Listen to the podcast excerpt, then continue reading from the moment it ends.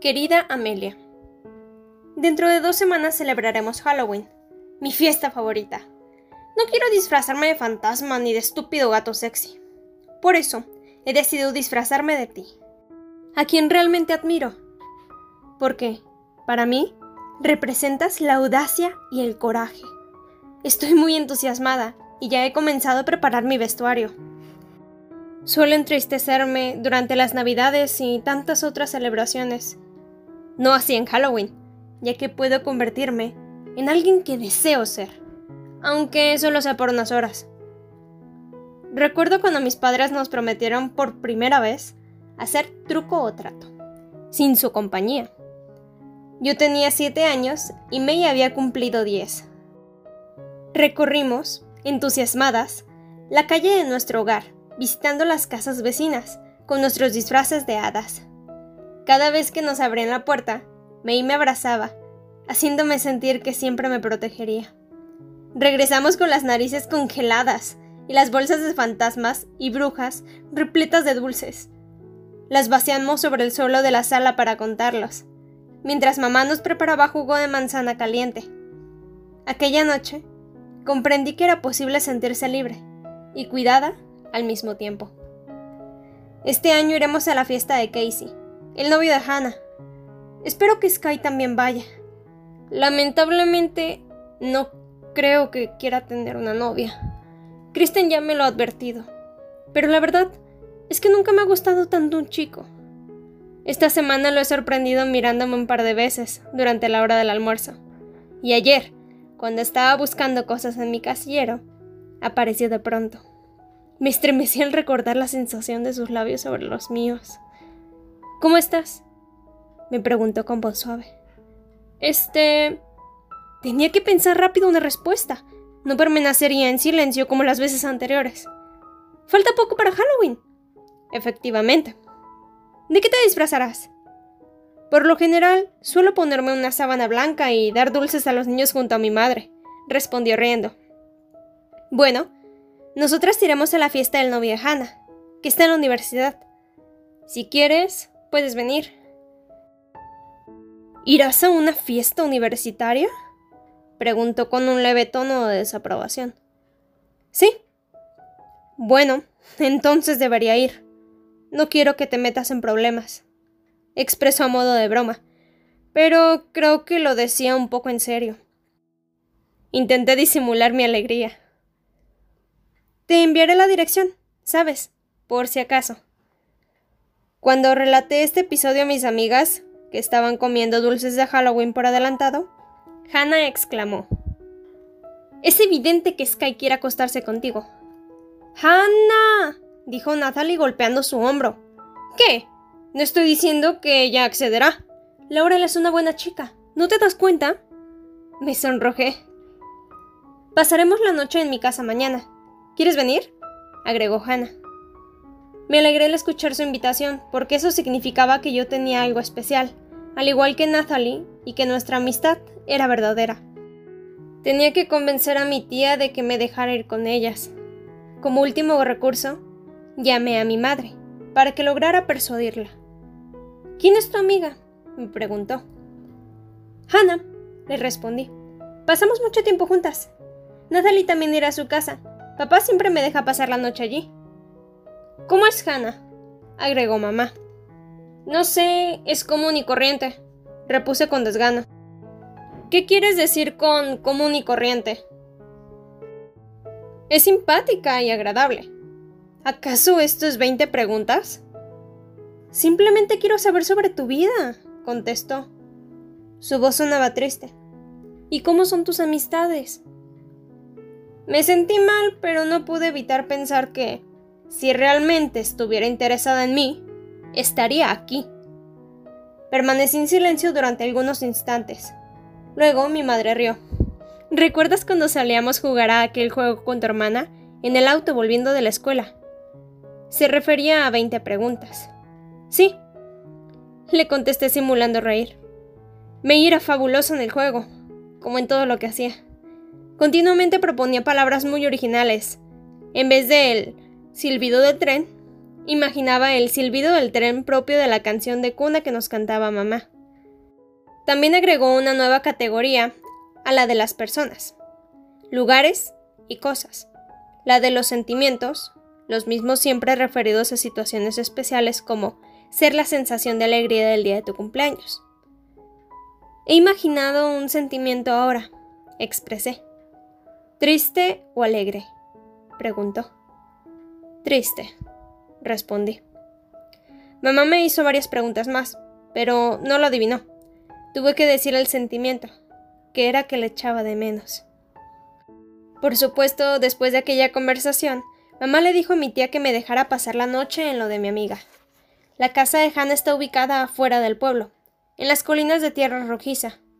La madre de Nathalie nos llevó hasta allí y, al llegar, subimos a la habitación del abuelo para saludarlo.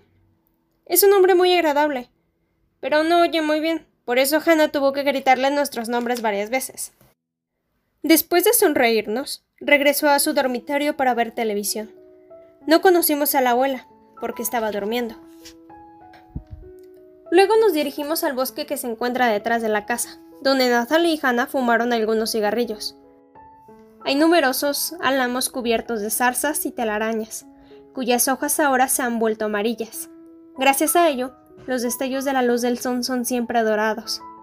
Dimos unos pasos más y, al intensificarse el sonido del agua, me quedé sin aire.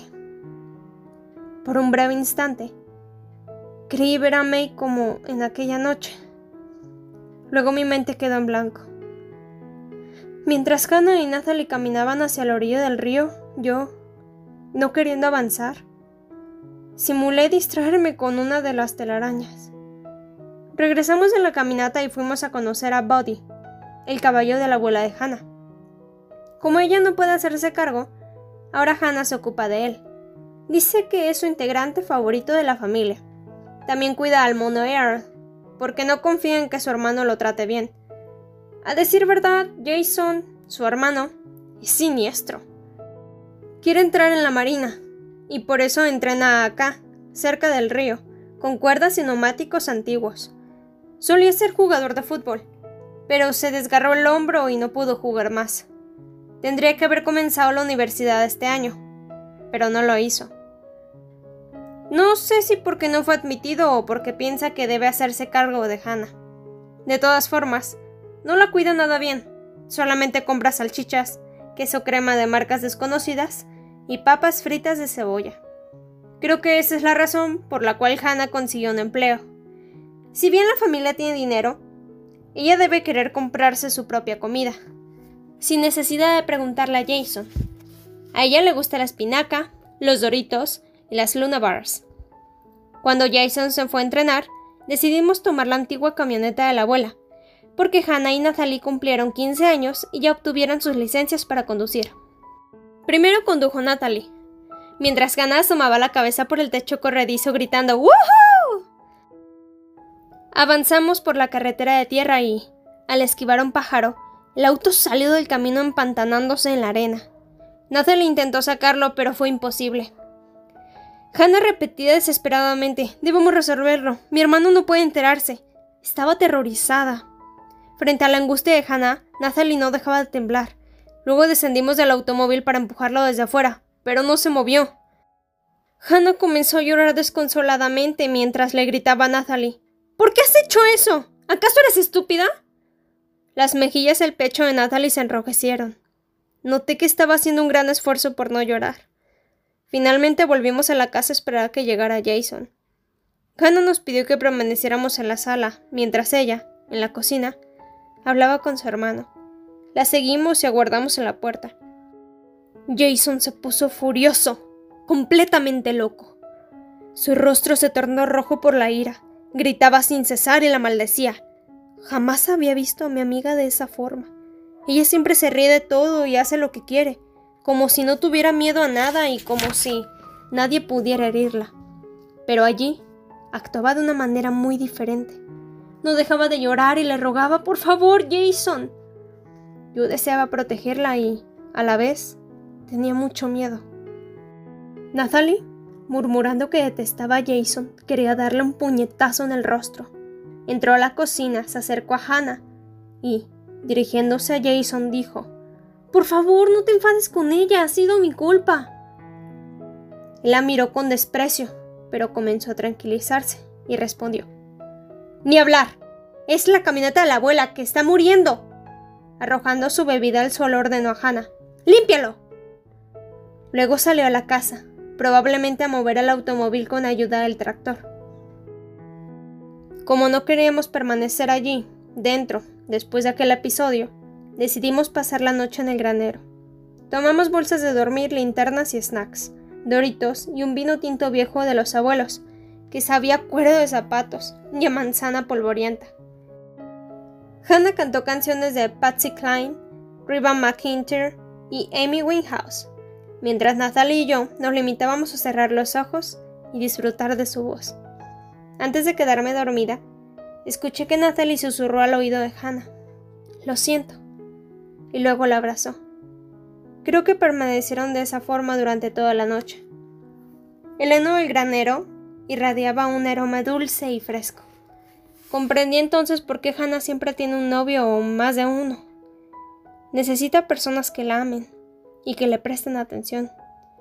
Sus abuelos no pueden cuidarla, y su hermano es terrible con ella. Me gustaría que se diera cuenta de que Natalie la ama de verdad. Creo que en el fondo ya lo sabe, pero no se imagina cómo podría resultar. Quizás prefiera tenerla como mejor amiga porque, de esa forma, jamás se separarían. Además, si bien no debería ser así, una relación como la de ellas no es comprendida por todas las personas. Tal vez Hannah aún no se encuentre preparada para afrontarlo, porque una vez que tienes miedo de una cosa, ese miedo puede diversificarse y expandirse. En la escuela los profesores le dicen a Hannah, no desperdicies tu talento. Sin embargo, ella no entrega las tareas, y parece molestarle que se preocupen por ella, porque desconfía. Aunque se ría de todo y tenga muchísimos novios, sé que a veces tiene miedo, al igual que yo. El mismo temor que experimenté ayer al oír el sonido del río. El mismo temor que padezco cuando creo percibir una sombra desconocida y sentir su respiración. Sinceramente tuya, Laurel.